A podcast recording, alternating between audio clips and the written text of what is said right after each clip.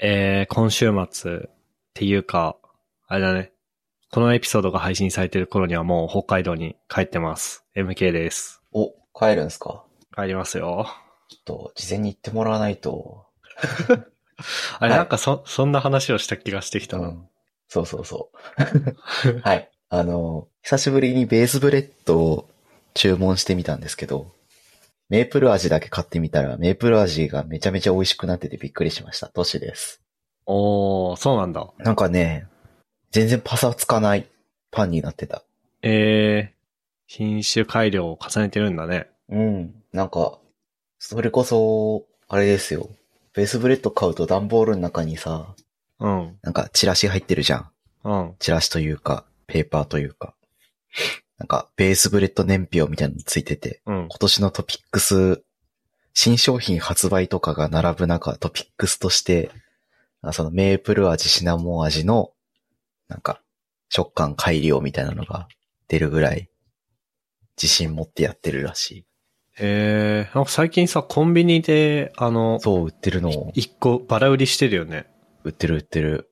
会社すごいね行くと、たまに忙しそうにしてる人が、ベースブレッドをかじりながら、ズームとか出てるから、おー、お人。気あるんだなーと思って見てる。すごいね。 1億個売り上げたらしいですよ。もうすごいね。もうじゃあすごい国よ民、ね国民が一回は食べたそう計算になる。一人当たり1個以上食ってること、1個を食ってることになるのか。うん、すごいね。すごい。はい。そうだね。そういえば、北海道帰るときは示し合わせて一緒に帰ろうって話をしてた気がするんだけど、うん。でも今回あれなんだよな。あのね、姉の帰国とぶつけた感じだから、ね。 あー、なるほど。だから、じゃあ家族だの、あれだったら、そうそうそなんかていう僕、僕と一緒にどっかに行くみたいなのはできなさそうだね。う。そう、っていう言い訳をしておきます。はい。なんかあの、しあのー、ポッドキャストさ、うん。まあ、あんままだあれだけど、収益化をより頑張っていこうみたいなありましたね。感じで、あそういえばなんか、あの、兼業申請みたいなの出した方がいいのかなと思って、会社でう。ん。で、一応出しといたのね。うん。そしたら、なんか、まあ大体こういう兼業申請みたいなやつって、こう、社内のなんかの申請のシステムに、まあ、爆落とかかなうん。爆落とかジョブカンとか、そういう系のやつで申請を上げて、なんかこう、このルールに違反してないことを確認し、上司と面談し、上司がコメントする。で、人事の人が承認して、どのこうの、みたいな流れだ、あるね。流れなんだけど、 その上司のコメントがめっちゃ良かった。なんか、うん。内容なんか見たけど、超褒められてて、そいいっすねってなった。 う。もうまあ別に機密情報とかじゃないから、そのまま読み上げると、内容、口頭確認済みで問題ありません。すでに趣味の範囲で進めていたことで、これ自体が本人のスキルアップにもなっており、また、これを通じて学んだ技術的な内容を業務へもフィードバックされており、そういう点でもプラスです。えー今回はこれが収益化される可能性があるとのことで、兼業申請を上げてくださっているものとなりますっていうふうに書いてくれてて、お、すげえと思って、なんか、あ、ちゃんと見てくれてんだな、みたいな。いいね。っていうふうにちょっと感動しました。いいっすね。あともう一個、衝撃的な事実が判明したんだけど、うん。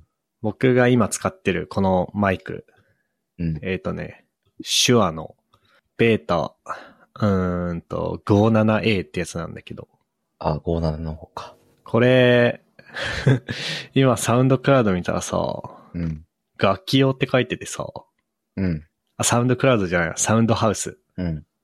あれって思って。で、同じ商品ページのなんかバリエーションみたいなところに、ベータ 58A ボーカル用って書いてて、うん。多分僕買うやつ間違えたんだなと思って。あ、一般に58、あの、58A だか58なんだか、みたいなのが、なんか、で、あれじゃん一般に有名な SM58 じゃない SM58 もだけど、ベータうん。も、ベーあタそうなんだ58ってあれだよね。ハンドマイクみたいな形のやつだよね。そうそうそうそうそうそあれ、あれもゴッパチとか言われてんだけど、そっちの方がなんか配信者とかの入門キットとしてよく使われてるイメージがあったから、あ57買ったんだって思って、う。もう2年ぐらい前じゃん買ったの。そうだね。で僕自信満々にベータ 57A を買いましたみたいな風に言ってたと思うんだけど。あれって思って。いやなんか、最初買おうとしてたのが、ベータ 87A なのね。うん。うん。ベータ 87A っていうのが、これはボーカル用コンデンサーマイクって書いてんだけど、うん。えっと、なんて言えばいいんだろうな。あの、ダイナミックマイクみたいな形をしたコンデンサーマイクで、めっちゃ音を拾う範囲が狭いのさ。うん。で、これ、リビルドの宮川さんが使ってるやつなんだけど、あの、相当静かな環境じゃないと多分きついの。うん。だから、じゃあ、じゃあやっぱダイナミックマイクでいいやっつって、87A に対して 57A って感じで多分何も考えずに買ったんだと思うんだよね。うん。でも、 あの、87A はボーカル用でいいんだけど、うん。 57A は楽器用だったっていう悲し話い。でも、なんか楽器用とボーカル用何が違うんだろうね。あの、周波数特性があー。違うんじゃないその、まあ、気づかずにやってる 2年ぐらいやってたぐらいだから、うん。そんなクリティカルな違いはないんだろうけど、まあ、ね。 こう、なんか違うんじゃないですか拾いやすい音とか。あとはあれじゃないその、まあ、なんだっけ、ポップノイズとかってあるじゃん。うん。ポップノイズとか、あと、えっと、なんて言うんだっけ。視察音ちょうど僕、視察音って言った、し、しって言った瞬間にちょっとなんか、こ作業というか、あの、空気が抜けて音が出るようなう、発そうそ声うねそうそう。で、ポップノイズは、パピプペポうん。破つ裂いた音。時の破裂音なんだけど、ただそういうのを、多分ボーカル用とかのマイクだったら、なんかそういうのを、あの、弾くじゃないけど、軽減するようなハードウェア的な仕組みが多分あると思うんだよ。うん。もちろんソフトウェア的に僕がポストプロダクションでやってるんだけど、そもそもマイクがそういう、なんつうの、そういうのを通さない形をしているとかね。うんうんきっとあると思ってて。で、まあ当然楽器用だからさ、これは。うん。うん。多分ドラムセットとか、アコースティックギターとかの前に置いて、音を取るやつだと思うの、これは。本当は。うん。だからそういう対策をしてないと思うんだよ、マイクに。うん。で、確かに編集してて、なんかトッシーとかフックに比べて、やたら僕のポップノイズとか、ポップノイズはそんなことないけど、視察音うん。目立つなとは思ってたんだけど、うん。いや、そういうことだったのかなって思うと。今こ、の、うん。手話のページ見てるけど、その5、58と57の違いうん。のところで、カートリッジ多分中のマイクの、なんだっけ。その、音を拾う部分の設計は同じらしいんだけど、グリルが違うだろう。だって書いてあって、まあ、見ての通り形が違うからそうなんだと思うんだけど。この 57A と 58A の比較っていう、なんか FAQ のページ見てる今。あ、そうそうそう。SM557VSSM58 っていう。ああ。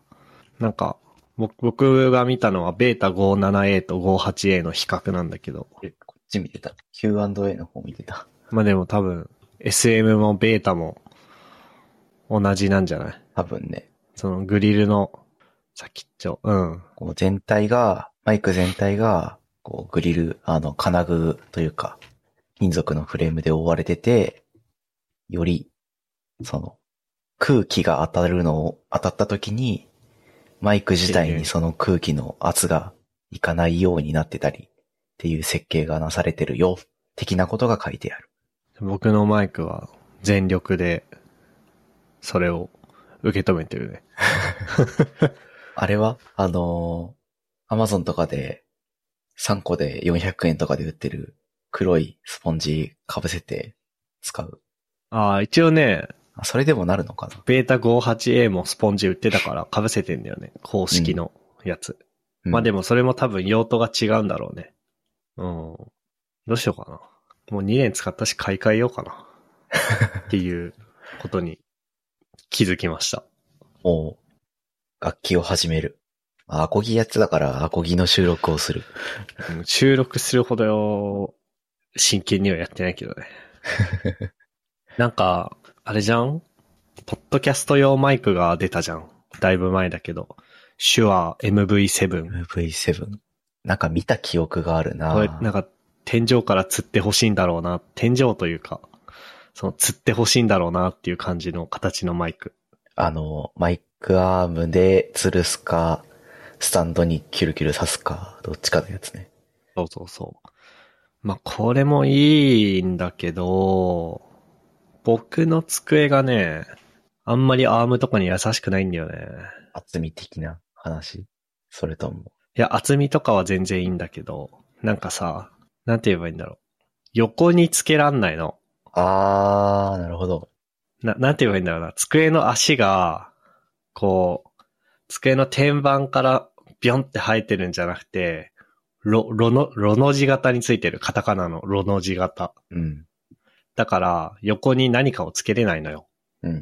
挟み込む系のクランプを。で、後ろにつけるってなったら、まあじゃあ壁と、壁との兼ね合いとかあるしさ。そうやね。で、手前につけたらまあもちろん多分邪魔だし。そうやね。トッシーは、そのマイクアームはどこにつけてんの後ろマイクアームはデスクの横っちょにつけてるけだよど、ね。多分、あの、奥につけても、このブルーのやつは大丈夫そう。ああ、そ任意にその角度は変えられるから、基部の部分である程度角度とか調節できて、その上にジョイントがついてるから、まあ、向きもある程度変えられそうではある。う。なるほどねう。ん。じゃあ意外といけるかな。意外といけるかも。まあ、あとはそんなところで。えーっと。 トシ、話題あります話題ね、話題ないんですよね。 そうだよね。いや、なんか、まあ、話題ないってことはもちろん知ってるんだけどさ、うん。収録前に何話すっていう話をしてるから。うん。でもこのまま、こう、切れ目なく僕が話し続けたらさ、うん。こう、リスナー的に、いや、こいつ、ちょっとトッシーに話題触れよ、み たいな。風になるかもなと思って、こう、儀式として。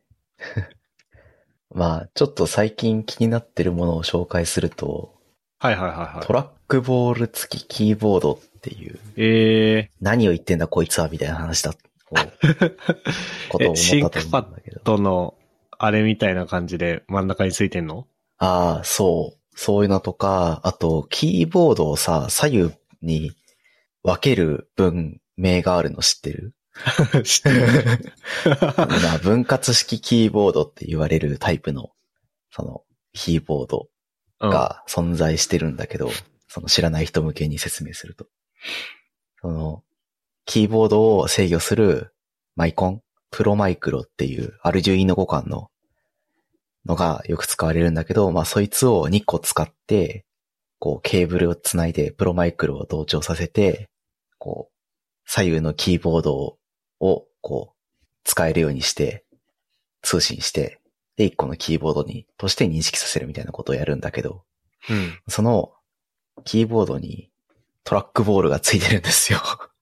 すごいね。そう。え分割キーボードでトラックボールあ、そうそうそう。へえ。僕が最近気になってるの、今貼ったキーボールっていうキットなんだけど、キーボール44。うん。そうそうそう。これ、40%って言って、普通の、な、普通のって言うとあれだけど、まあ、一般にさ、ノート PC とかについてるキーボードうん。は、まあ、だいたい60%とか75%ぐらいのサイズ感なんだよね。75%とかって言われるサイズ感なんだけど、まあな、な、何に対しての75%なのあ、あとね、ごめん、えっ、と、75%っていうのは、えっ、と、ファンクションキー、F1 から F12 まであって、うん。で、数字とアルファベットと、まあ、タブなりエスケープなり、全部ついてるキーボード。うん。かつ、えーっと、ホームとかさ、あページダウン、ページアップ、インサートとか、その下に矢印がついてるあ。うん。ブロックあるじゃん。あれがあっあて、るねさらに点キーがついてるキーボード。うん。あいつを100%としているんだけど、はいはいはいわゆるフルサイズのキーボードが100%で、いはい。うん。まあ、それに対して75%ぐらいのキー数。ということは、フルサイズがだいたい100キーなんだけど、うん。まあ、なんで75%なんで75個キーがついてたら、まあ、75%って言われてて、で、さらにそいつから数が減って、100%に対して40%、だから40個程度、うん。よん40、えっ、とね、40個から50個ぐらいのキーボ、キーがついてたら、まあ40%って言われてるんだけど、まあその40%キーボードの、その親指部分、うん。 親指で触れる領域に、トラックボールの、そのボールを入れるデバイスがついてて、すごいねこう。キーを操作しながら トラックボールも扱えるっていう、まあちょっと変わったキーボードへえ。がちょっと気になってるんですよね。これもなんか商品ページの写真を見てもらうのが早いね。そうだね。マジちょでうん。変態な見た目をしてるんだけ ど。そうね。小ノートのキーボール44っていう、あの、リンクを貼って、そこにある3枚目の写真が完成図だ、完成の写真だと思うんだけど。すごいね、これ。すごいよね、これね。僕もゴールデンウィークにこれの存在を初めて知ったんだけど、まあ左右分割とか、なんか変な配列、変わった配列のキーボードとかいろいろ作って使ってきた身としても、うわ、うん変態だっていう、ちょっと褒め言葉ではあるんだけどね。変態だって思うぐらいちょっと変わったキーボードで、すごく気になってるんですよね。もともと僕トラックボールも使ってて、こういう左右分割キーボードも使ってるから、体勢というか、なんか、そういうのはある気がしているんだけど、うん。でも明らかに異質だか らさ、すごい興味があるんですよね、今。すごいね、これ。ここれいつのいいところとしては、うん。その、これを制御するためのソフトウェア、ファームウェアみたいなものがあって、QMK っていう名前なんだけど、まあ、そいつのマウス操作の、なんか、設定があるんですよね。それを応用して作ってるっぽくて、おうで、なんとその、そファームウェアのそのマウス入力のところは、キーボードと、キーボードを実際に操作している時にも使えて、で、かつ併用もできたりするので、なんかキーを押しながらトラックボールを触ると、何、ページアップ、ページダウンになったりとか、まあそういう、なるほどね。そういう使い方もできるっぽくて、本当に可能性がひろ広がるデバイスな気が。ああ、しててそそうう。か。なるほどね。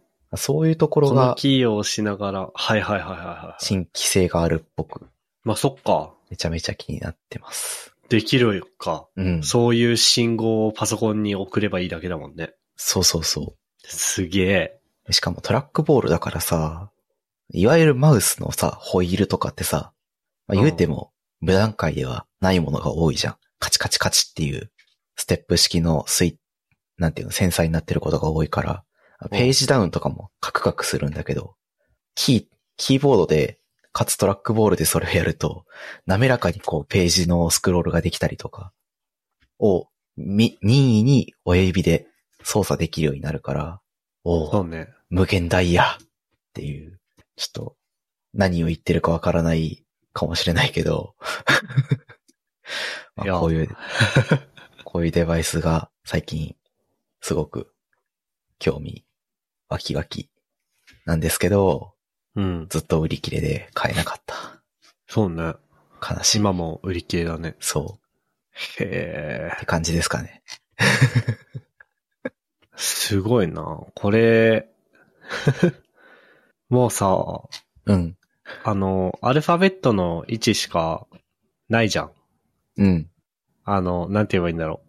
その、 コントロールキーとかの位置がもう違うじゃん。おかしな位置にありますね。うん。これは大丈夫なのこれはね、慣れ慣れだし、複数のキーを同時押しで数字を入力させたりするのが結構メジャーになってて、この40%まあそうだよね。とか、それ以下足りのキーボードはそうなんですけど、足りないよね、今ね。足りないんで、例えば、まあこの写真のコントロールの一個ひ右側のキー、うん。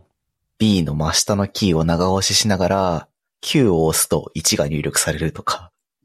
うん。で、今度、その右手側のトラックボールの左側、うん。 N の真下のキーを押しながら、Q を押すと、まあ、えーっと、最近実数使ってないからわかんないんだけど、1のシフト、シフトを押しながら1を押したらさ、記号を入力されるじゃん。びっくりマークかなびっくりマーク。そう。そのキーが入力されますとか、まあそういうう設定を自分で書く感じですね。あー、そっかそっ か。もうここまでキーが削られたら、うん。 JIS とか US とかいう次元じゃないもんね、これ。そうね。そそう いう意味では、なるほどね。僕にも嬉しいかもね。いや、結局自作キーボードをさ、うん。手出してみようかなって思っても、僕はあの JIS キーボード派だからさ。うんうん。で、大体自作キーボードって US キーボードばっかりじゃん。そうだね。だからなんかあんま僕には無縁だなーって思ってたんだけど、うん。このレベルまでキーを削られると、もうこれは US でもなければ JIS でもないから、そうそうそうそうそう。その今トッシーが言っていた、何このボタンを押しながら Q ボタンを押すっていうことに対して JIS キーボードでずっとやってきてる人はびっくりマークをそこに置きたいと思うし、US キーボードの人はそこに何が来るんだろあ、多分、JIS と U- US1 は同じで2が多分違うのかう。ああ、2が違うか。2は2があの JIS だと、あの、ダブルコダブールドコだードし、な。うん。 US はアットマークじゃないアットマークうん。みたいなね。まあそういうのも自分で、 コニョコニョできるんで。なるほどね。いきなりここに行くのはありだね、僕は。じゃそうだ ね。入荷したら連絡するか。あ。 MK。いやいやいや、2万5千円とか書いてるからね。 2万5千円ちょっと高いんですけどね。高いよね。まあでも、そりゃそうだよね。だってこれそんなさ、工場でたくさん量産してみたいな感じじゃないでしょ、これ。こういうのって。実はね、このキットに関して言うと多分フル工場生産だと思うんですよね。あ、そうなんだ。うん。このトラックボールを格納するパーツうん。あ 3D プリンターじゃなくて、プラスチックの射出成形機を使って成形してるっぽくて、ええでその金型を設計したりとか、確かしていたはずなんですよ。すごいね。そうそうそう。だから基板も企業に発注してるし、おうその基板を挟み込むプラスチックのプレート、アクリルとかでできてるプレートも、まあ、材料屋にアクリルプレート調達しに行って、レーザー加工機で加工してもらって納入してもらってるとかしてると思うんで、多分 ね、フル生産ラインができてるは ず。すごいね。それ、すごいね。すごい。本当にこのキットすごいんだよ。へえ。って感じで、ちょっと最近気になってる面白デバイスの紹介でした。はい。レッツゴー自作キーボード沼ということで。自作キーボードね。まあでもなんかさ、あの、直哉さん、伊藤直哉さん、リビルドで有名な、うん。伊藤直哉さんも最近自作キーボードにハマってるって話しててさ、うん。彼も僕と同じで自スキーボード派だったんだけど、うん。自作キーボード入門するにあたって、US に乗り換えてたね。おー、そうなんだ。すごいよね。もう20年とか、もっとかな。やってて、プログラマーやってて、うん。それで乗り換えるって。ね。直屋さん、なんかもう、財力で、沼を、なんか、爆速クロールで泳ぎ回ってる感じがするんだ よ。確かに。普通の人ってこう、とりあえず、チャポチャポって片足突っ込んで、ううんん、どんなもんかなーってこう、探りに行く感はあった、あると思うんだけど。なんか直屋さん、よし、やってみるぞ飛っびつ込って、みしてる。ボーン、ボーンジャバジャバジャバジャバ おー、この沼気持ちいいなー みたいな。そういう勢いを感じて、すごい見てて面白かったな。うんすごいよね。財力のある大人が新しい趣味を始めるとこうなるんだってなって、ちょっと憧れすら覚える。はい。えい。もう一個ガジェット話でいくと、これ4月末に書いたブログ記事なんですけど、なんか、ディスプレイリンクっていうテクノロジーに出会いましてですねお。僕の書いたブログで PC の外部ディスプレイの枚数制限を突破できるディスプレイリンクというテクノロジーを知り、えープラガブル UD-ULTC4K にたどり着いたっていうブログ記事小ノートに貼っておくんですけど、まあこれが面白いというか、いいデバイスだったんで紹介したくてですね。なんかあの、僕の今使ってる私物のパソコンって M1 の MacBook Air なんですよ。うん。で、まあ今だと新しいやつ M2 の MacBook Air かなその、まあ Apple Silicon の M1、M2 って外部ディスプレイ1枚しか繋げないんだよね。うん。基本的に。で、えっと、M1 というか M1、M2 のプロとか、プロマックスになると確か2枚とか3枚とかいけるっていう感じだったと思うんだけど、うん。まあ1枚ちょっと足りないんだよ。足りないね。で、最近僕机のスペース省略、省せ節約のために、あの、クラムシェルモードで会社のパソコンと私物の MacBook Air 両方立てかけるみたいな風にしてて。うん。つまり私物のパソコン使ってるときは僕画面1枚しか使えないみたいな感じで、えー困り果てていって、まあそれを理由に MacBook Pro 買い直そうかなっていうふうに思ってたら、えーディスプレイリンクっていうテクノロジーを発見してですね。これはなんか USB 経由でディスプレイを映すことができるテクノロジーで、なんかディスプレイリンクのドライバーを、まあ Windows だったら勝手に入るし、うん。 Mac だったら自分でインストールすると、そのドライバーが仮想の GPU として振る舞ってくれて、おーあのーまあ、画面映してくれるってやつなんだけど、あの、これめっちゃ良かったです。おもろいね。ね。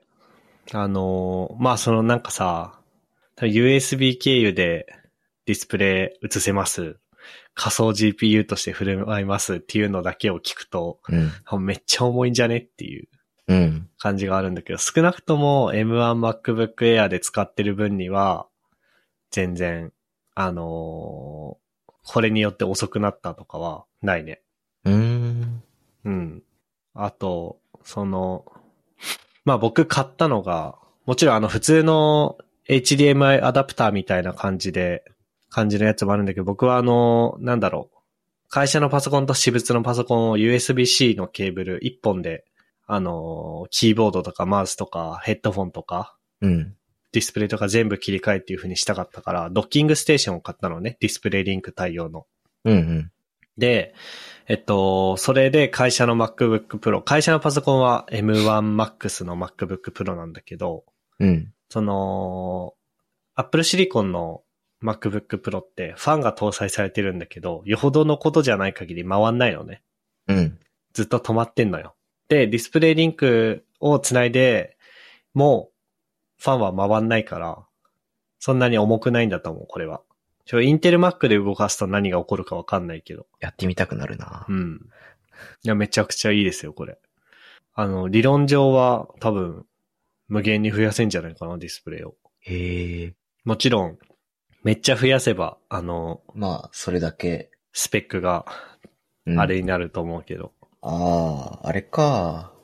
これをたくさんつなげて、まあ書いてある、この技術、なんだっけ組み込み技術ラボさんのプロ記事にある通り、空港のマルチディスプレイシステムとか、こういう技術でやってたりするんだね。あー、なるほどね。あの、飛行機の発着案内とかね。そうそうそう。なるほどね。確かになそういう需要があるんだみ。たいな。これ、い良さそうだな。普通に。うん。仕事するとかだ Apple Silicon のとうん。全然使えそう。 Apple Silicon の Mac 持ってんの持ってない。なるほどね。もしかすると、そう。インテル Mac に関しては、インテル Mac ってやたらディスプレイ周りで変なことするとすげえ重くなるから、うん。なんか素直にハードウェアに搭載の仮想じゃない物理 GPU に描画させた方がいいかもしれん。そうだね。なんか、フル HD 以上の解像度のディスプレイつなげるだけでもさ、うん。とんでもなく負荷かかるじゃん。ね。映像出力するまでになんか、2、30秒かかったりするし、うん。 PC 自体の負荷も増えるし、いいことがなくて、ちょっと僕今、自宅のデスクに、こう、ワイドクワッド HD のディスプレイを置いて使ってるんだけど、うん仕事用の Mac つなぐと、とんでもなく重くなるから、ちょっとやめようかなとか考えてたんだけど、うん。まあ確かにこれをやってもそこは解決しなさそうだなと、ちょっと、インテル Mac に関しては思う。なんか、でも、うん。いあのね、4K のディスプレイつったよね、年。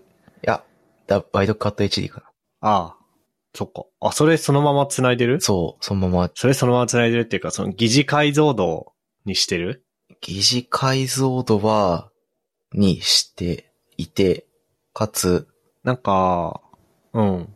多分、ワイドクワッド HD の解像度と同じになっているはず。なんかさ、MacOS ってさ、あれじゃん。その、ディスプレイ、な、なんて言えばいいんだろう。デ ィスプレイの広さみたいなの設定できてさ、まあ一番広いとドットバイドットになるし、うん。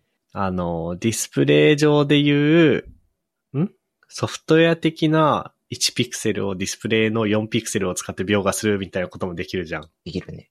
なんかそれをやるとめちゃくちゃ重くなるイメージがあるんだよね。インテル Mac って。ああ。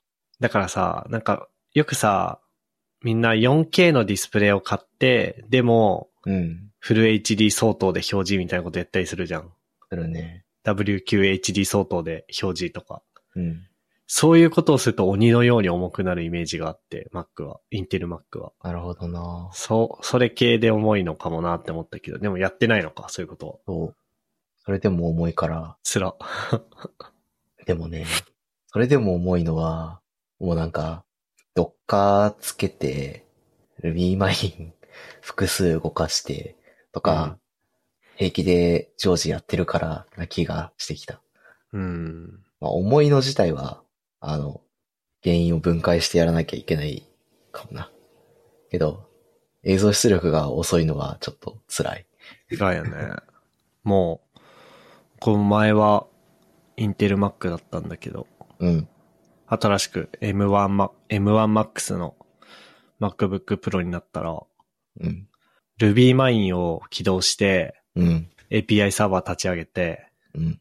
WebStorm で、あの、フロントエンドのやつ、うん。また立ち上げて、で、別で、まあちょっと、もう一個作ってるフロントエンドのやつがあるから、WebStorm をもう一個立ち上げた上で、うん。えっと、ギャザーっていうバーチャルオフィスツールうん。で音声通話してても平気で、Chrome でバカスカタブ開いて、で、画面共有してペアプロしてても平気。羨ましい。もう、何かこう、うまいことやって、パソコン交換してもらうといいよ。そろそろ、今の業務用、仕事用の PC にリプレイスして2年が経つから、うち確か2年が、その最低限使っておらないとうん。リプレイスしませんみたいな宣言があったと思うんだけど、それが確か2年だったから、そろそろいけるはず。なるほどね。だから、やろうかな。なんか、僕もパソコンがさ、本当は1月だか2月だかでうん。交換されるって聞いてたんだけど、うん。それ聞いたらなんか、されないっていう風になって、うーん。ええー、って思って。でも絶対もう嫌だったのね、インテル Mac で仕事するのが。うん。だから、あの、ちょうどあのチームのインターンの人が、メンターやってて僕が。うん。で、彼らは Apple シリコンだから、いや、インターンのメンタリングをするのに、こう、彼らと同じ環境じゃないと、こう、うまく指導できないから、みたいな風に言って交換してもらった。言いようではあるけど、まあ、大事。 いや、でも本当にね、本当になんか、いや、なんか多分ね、でも僕のパソコンの使い方も多分変なんだろうね。なんか、みんなそんな重くないって言ってる人もいんのさ。うん。まあ、重くて仕事にならんって言ってる人もいるけど、重くないって言ってる人もいて、そう。多分僕が変な可能性はあるんだけど、まあうん。別にそれに合わせる義理はないので、 ぼ僕に合わせてもらいたいのでっていう。ね、なんでこの話になったああ、そうそうそうそう。で、話戻すと、なんか、で、ディスプレイリンク面白いのが、ディスプレイリンクっていうテクノロジー自体は、どっか別の会社が作ってて、うん。まあドライバーとかもその会社が開発して、で、ディスプレイリンクという技術そのものと、あと、な、なんだろうね、それを埋め込んだチップセットうん。を売ってるだけで、で、実際に僕らエンドユーザーが使う、えっと、まあ、HDMI のアダプターとかドッキングステーションとかは、各メーカーが作って販売するっていう感じなんだよね。うん。で、僕が買ったのはプラガブルっていう会社の、えー、型番がパッと出てこない。UD-ULTC4K ってやつで。これはなんかこう、なんだろうな。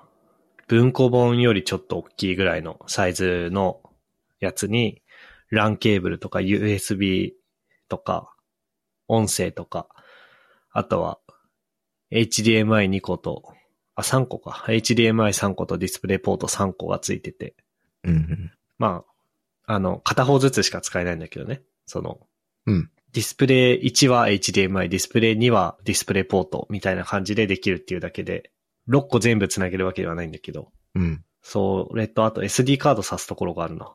今気づいたけど。すげえ。を、あのー買って、使ってて、これは 4K いけるんだけど、あの、注意が必要なのは、多分ディスプレイリンクというテクノロジー自体にもバージョンがいくつかあって、うん。どのバージョンのディスプレイリンクのチップセットを使ってるかによって、まあ、4K 出せませんとか、4K 出せても 30Hz までですとかはあるんで、うん。うん。まあ、その辺はよく気になる方はご説明を読んで、ご検討くださいっていう感じですかね。なるほどね。結構いいお値段するね。まあ、テクノロジーを考えたらそれぐらいは妥当か。うん。僕が買ったやつは36,980円したんだけど、 まあそもそも画面を一つしか繋げないのが嫌で、うん。 35万ぐらいの MacBook Pro を買おうとしてたんで、まあ、まあそれでその意言味うだと、と、 10分の1で収まってそう、 るから。 10分の1で収まったっていうのと。 まあなんか、安いの、まあないことはなかったんだけど、まあでも、こういうのは映像系、そう、映像系はケチるなっていう経験則があるんで、うん。ちょっと奮発しましたね。無事快適です。これは USB とかついてるから、もう本当に、こいつを、に繋いだ状態で、これ PC に繋ぐと、もう、ここに繋がってるものが全部プラグオンされるって感じ。そうです。あー、便利だな。だから、これつなぎ替えるだけで、あの、うん。画面も、そのドックにつないでるマイクとか、かウェブカメラとか、キーボードとか全部切り替わりますね。しかもあれだ、外部電源使うから、まあ、おオーディオインターフェースとか繋いでも安定もしそああ、そうね。確かに。う。うん。確かに確かに。これはいいっすね。ちょっとオーディオインターフェースは僕トラウマがあるから今は Mac に直接挿してるけど。そう。っでも確かに電源ちゃんと別で取ってるからいけんのかなこれに挿しても。てちょっと思った。それを全部ディスプレイリンクの、なんか、回路用に使ってたら不安定になるかもしんないけど。いやー、まあでもこんだけ、あ、で、ウェブカメラもちゃんとこれに挿して動いてるから。あー、じゃあ問題なさそうやな。うん。いや、なかなかいい買い物でしたよ。ちゃんと動いてくれてるし。うん。僕も今さ、メインのディスプレイに HDMI とディスプレイポートで、それぞれ違う PC からアクセスさせてて、はいはいはいはい。同じデバイス使うたびに、あの、マウス買った時についてきたアダプタうん。ーを2個テープでくっつけて、うんケーブル2本出して、一方は Mac 用に、一方は Windows PC 用で挿して、使うデバイ、あ PC によって差し分けてたりするんだって結構めんどくさいんだけど、はい、はい。これがあったら楽ちんそうだなと思って、ちょっと、ちょっと、カートに入れるボタンに今手が伸びそうになってしまった。うん。え、それディスプレイ2枚以上同時に切り替えたいってことああ、そうだね。今、ああ、じゃあまあ、うん、こういうの必要だね。そう、Mac 用には、そのメインで使ってるワイドクワッド HD1 枚しか使ってなくて、うん。一応 MacBook 自体は開いて使ってるから、まあディスプレイ2枚なんだけど、ちょっと画面ちっちゃくて見る気にならないことが多くて、うん。実質1枚運用になってるから、フル HD の方も使うんだったら、こういうデバイス必要なんだろうなと思って。ちょっと、うん。お財布と相談っすね。いや、いいですよ、これ。うん。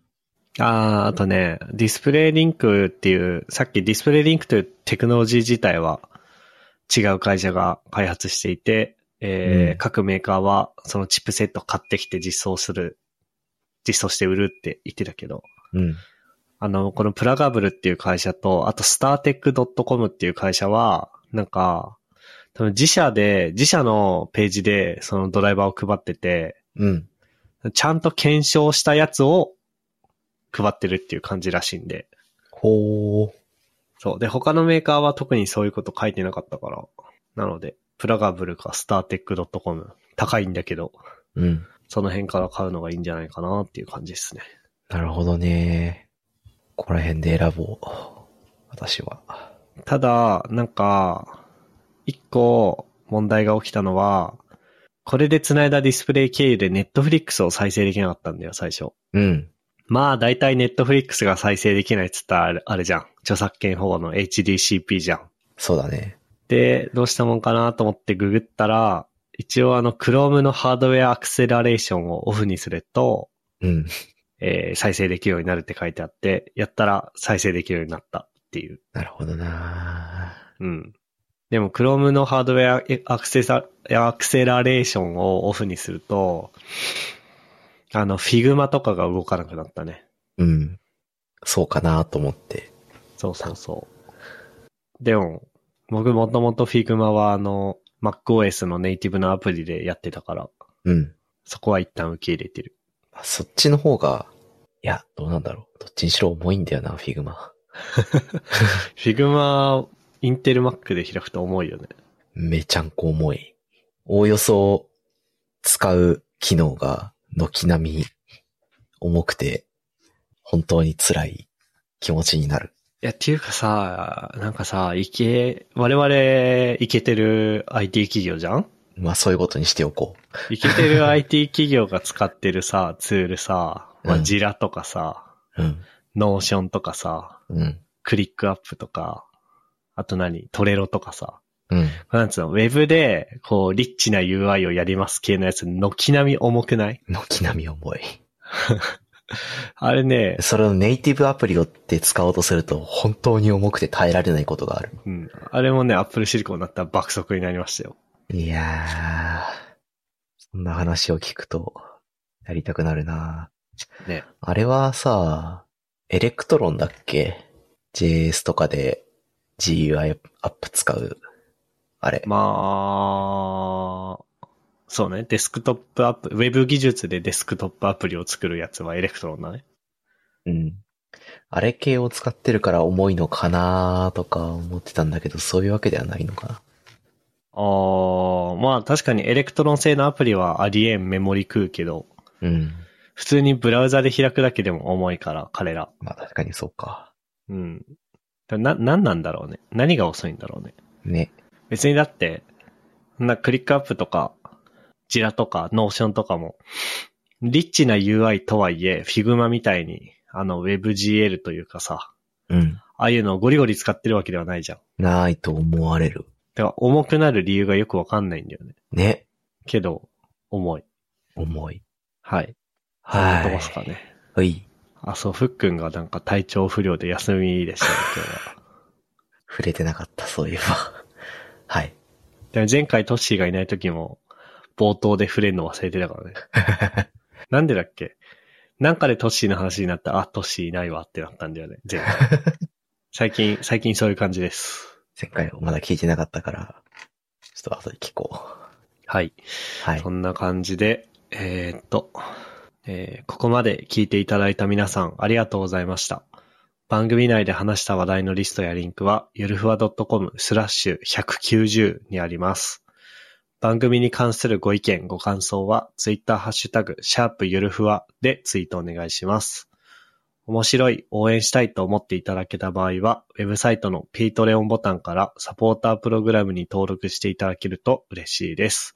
それでは MK トッシーでした。ありがとうございました。ありがとうございました。 And now, a short commercial break.